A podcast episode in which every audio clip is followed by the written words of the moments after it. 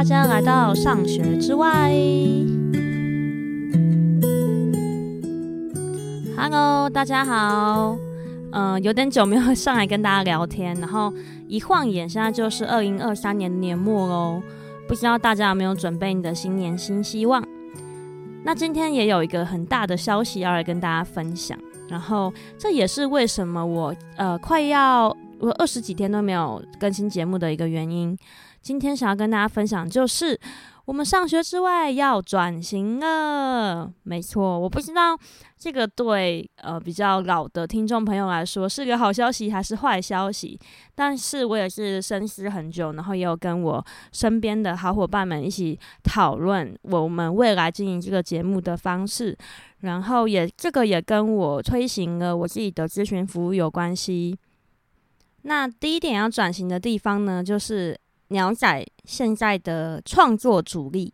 要真的都放在 Podcast 还有文章上面了，哦耶！对，大家可能会想说，哈，之前没有很认真的在做 Podcast 吗？好，我我必须要承认，我以前过去三年来创作 Podcast 的专注度，其实我觉得并没有很高。那我觉得这也跟许多创业者可能会遇到问题有关，所以也蛮想要分享的。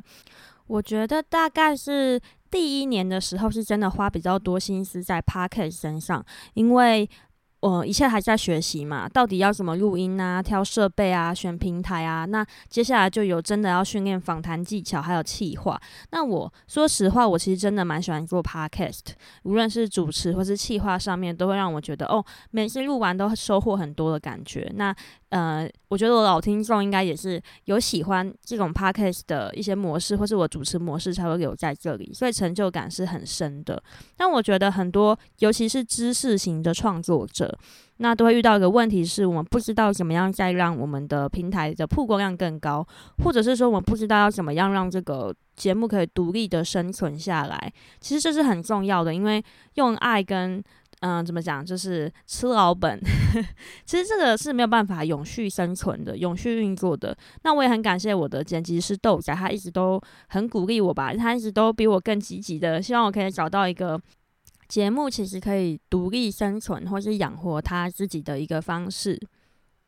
但我因为我也是个小白啊，所以我一开始。就是花很多时间在 Instagram 上，那这个一花可能就是大概就有两年多吧，我都一直在探索说该怎么用 Instagram 让这个怎么讲，我的节目可以曝光率更高，我可以做到嗯我们所谓说的养粉丝，因为 Instagram 其实是一个很及时可以创造很多互动的平台，但我觉得中间真的有好多好难的事情哦，比如说。嗯、那如果我是知识型创作者，可能就跟很多其他的网红创作者啊，或者是一些呃分享生活的创作者，或是像有些妈妈会带货这些，呃，像是团购这些，就非常的不一样。我就真的我想做的就是贩卖知识的价值，或者是我想要曝光的是知识的价值。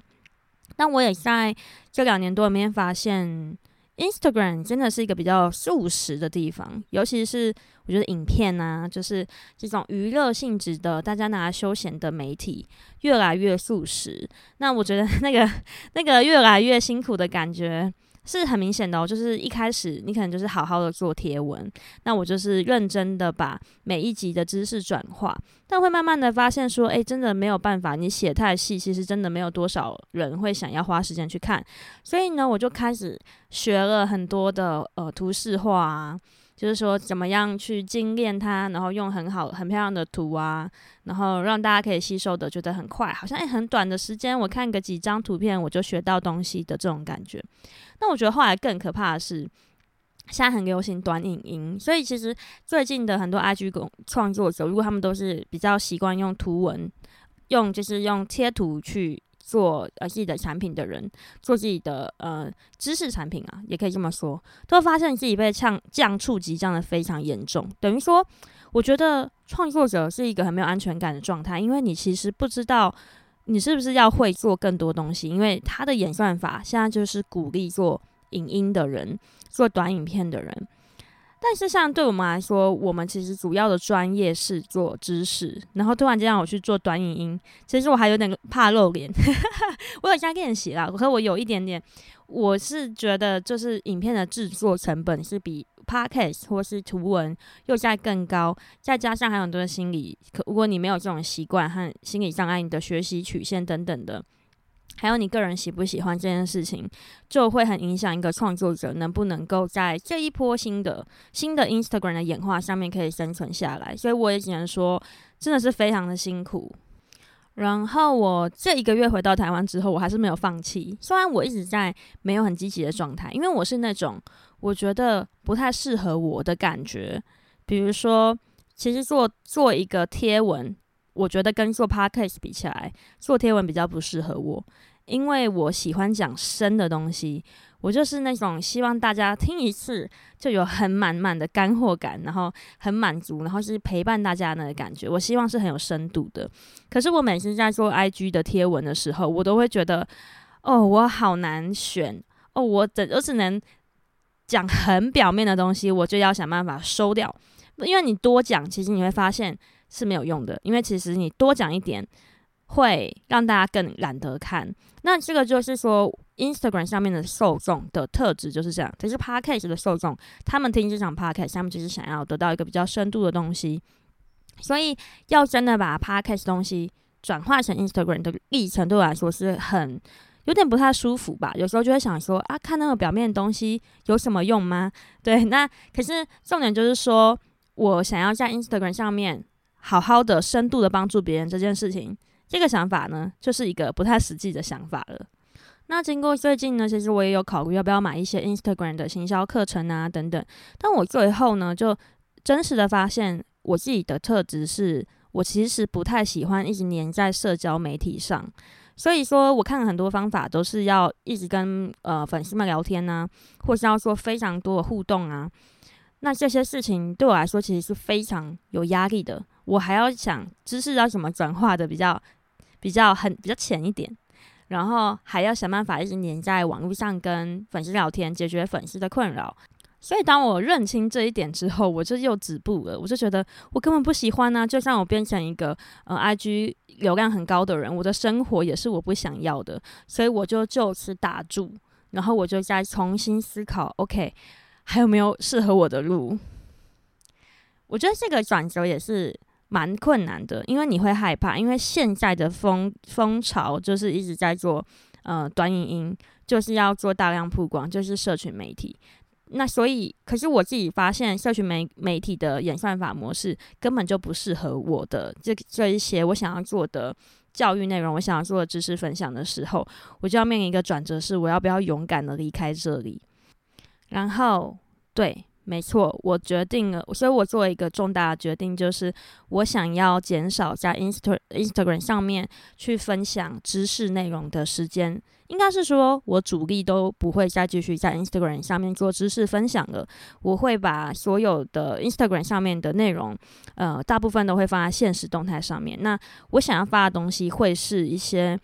嗯、呃，我觉得有意义的，但是又比较浅白的东西。比如说，我怎么样把嗯，我遇到生活中的状况，或是我在面对我咨询者的一些故事，然后用一些比较 casual、比较随性、比较感性、比较就是我的生活的状态的方式，跟大家用那个 stories 就是线动去分享。但是关于一些很架构性的知识分享，那我就是我知道我知道也有那个粉丝有跟我说，对，说过喜欢看我的贴图，但我也不需要跟大家去。抱歉，说我现在其实整体而言，我每次做贴文的知识分享都是压力很大，而且我觉得不太符合我自己喜欢的影响别人跟传递知识的模式，所以这个部分呢，就会应该会暂时间消失了，真的是很抱歉。所以第二个大转型，那第一个是 Instagram 改变好，那第二个大转型就是我即将要推出电子报，然后我会把所有。呃，深度的创作的重心完全摆摆在 Podcast 跟部落格部落格的撰写上面，文章的撰写上面，是等于说他们会是相辅相成的。所以，如果大家现在听到这一集啊，你们可以去资讯栏的地方，其实我最近已经架了个人的网站了，就是属于上学之外的网站，但它现在还有点半施工的状态，它会一直慢慢的长出来，尤其是很多关于那种文案呐、就是嗯。比如说呃鸟仔是谁啊，上学之外是什么啊的这种很很怎么讲，就是想要吸引大家更认识我的那些文案呢，我都还没写出来，因为还需要时间。但是呢，就是你们已经可以在上面订阅电子报，然后我会从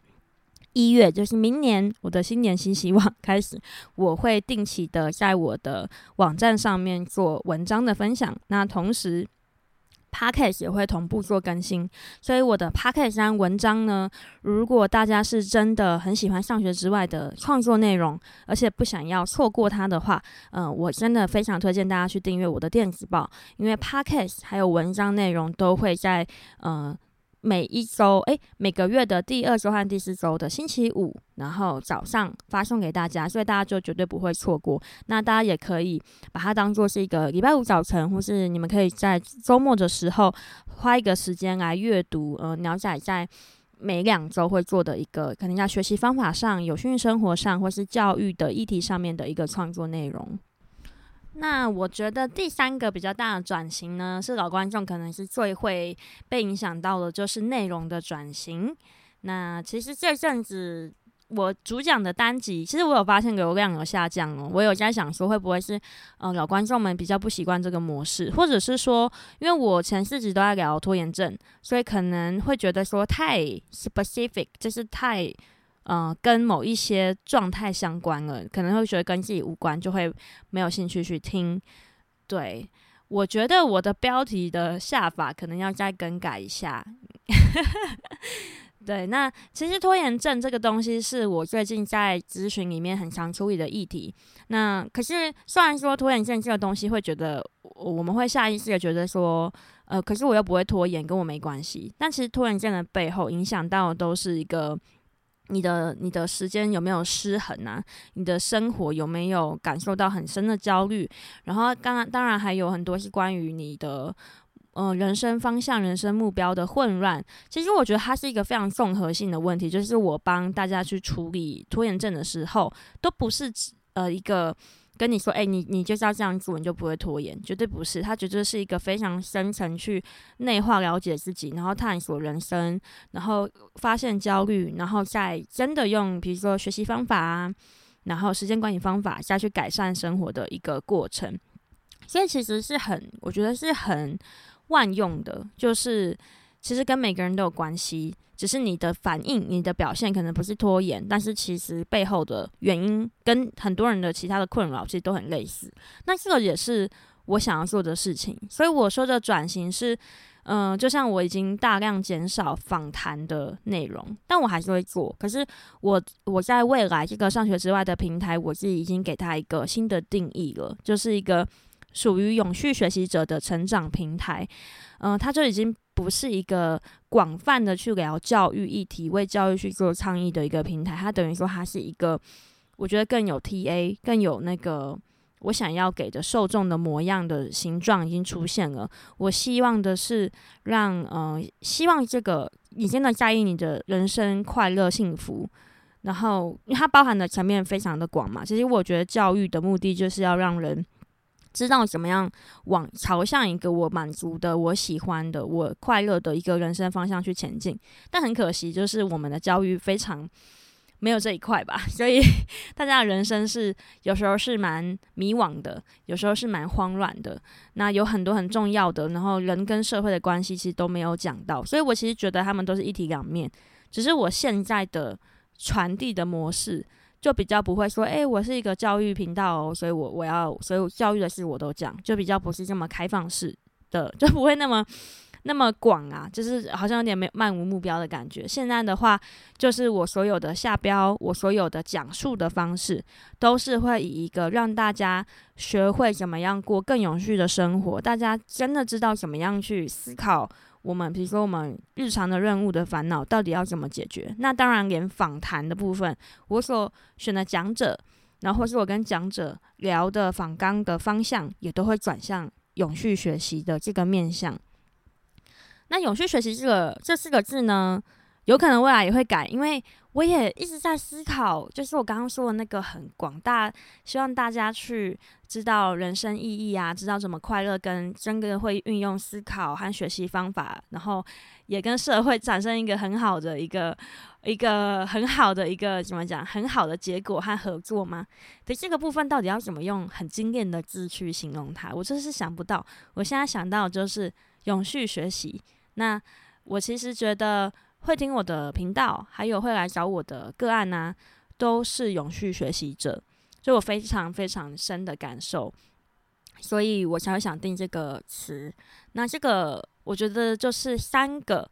嗯、关于上学之外的重大转型的三件事。那也是在年末的时候，希望跟大家可以。好好的介绍和解释它。那无论你会想要留下来，还是无论你会想要离开，我觉得都 OK。那希望就是过去这三年多的时间，都有让大家有嗯蛮快乐吗？或是觉得诶，鸟仔做的节目是有价值的，或是你曾经感受到启发，或是有价值的感觉。好，那最后呢，我觉得嗯、新年新希望嘛，因为这是今年的最后一集。那未来呢，就是真的是新的开始，所以 Podcast 真的会蛮频繁的更新哦，起码两周里面会更新一次。因为我的创作主力从嗯过几天后一月开始呢，就会在 Podcast 上文章上。那请大家拭目以待，也欢迎大家去订阅电子报。然后最后我想要说一些话，是因为我觉得我今年最大的一个突破是我开启了我自己的学习咨询。然后我最我其实总林林总总咨询的人大概也有三十几位吧，我是真的很想要感谢这些，有些是亲朋好友，有呃也有很多是不认识的人愿意来到这个咨询的现场。那其实好像是我在帮助大家，但其实大家嗯、跟我讲述他们的人生故事的时候，也对我来说也是一个蛮大的，我觉得也是个回馈，也会有很多的体悟和冲击。然后我觉得新年新希望的时候，我很想跟这一些有来过咨询的朋友们对话，就是因为大部分来我咨询现场的人呢，都不是带着带快乐的心情来的，因为他们都对生活上有很多的困扰，然后也有蛮多人对自我的评价是不太好的，真的是蛮多人都觉得自己有很多的问题。但我今天。嗯，我今天有提到未来的方向是，我希望上学之外会成为一个永续学习者的成长平台。那这个名字其实也是来自于这些咨询者们让我想到的，是因为其实我每次都很想要秀秀大家说，虽然大家可能在在我面前会哭啊，或是讲说自己有多糟糕啊，但是你有想过你有多勇敢吗？因为。因为会来这个现场的人，其实会想要摆脱拖延症，或是想要强化学习方法，想要转职，想要学更好的人，都是想要让人生不断进步的人。而且大部分的人也都非常重视自己向往的生活是什么，而且你愿意去追求，尽管过程有很多的不顺利，过程有很多碰撞，或是你会有想放弃的时候，但你们都还是坚持下来，然后来到这里，然后或是继续听我的 podcast，或是去看我的 Instagram，所以。我才会说，其实我觉得来咨询的大家都是一个永续学习者。其实永续学习者是非常了不起的人。有多少人毕业之后就不想要再努力，不想要再学习？他们可能就找个简单的工作，好工作，然后生活就没有再有更多的变动了。所以我真的是都很想要跟大家说，我每次都觉得很心疼，我都觉得大家超棒的。因为其实在，在在很多层面来说，我也觉得，嗯，来咨询的人他们想要做的改变。其实比我更，其实是比我更勇敢，同时比我很多身边的人是更加勇敢的。那你们都是非常厉害的永续学习者。那我也希望在新的一年里面，可以帮助大家去真的让梦想实现，让大家理想的生活可以发生。好，那今天的新年分享跟啊、上学之外者转型的这个公告就到这边。那如果你喜欢这个节目，你也想要继续留下来继续听，那我真的推荐大家订阅电子报。那里面电子报呢，未来呢，因为可能也会开一些像是讲座啊、工作坊啊和课程，那当然还有咨询嘛。那电子报的订阅者都会优先得到优惠哦，所以呃，赶快手刀去订阅。那我们一月的第二周就会发行我们第一个电第一次的电子报喽，请大家敬请期待。那我们今天的内容就到这边喽，希望大家新年快乐，然后要注意保暖哦，大家拜拜。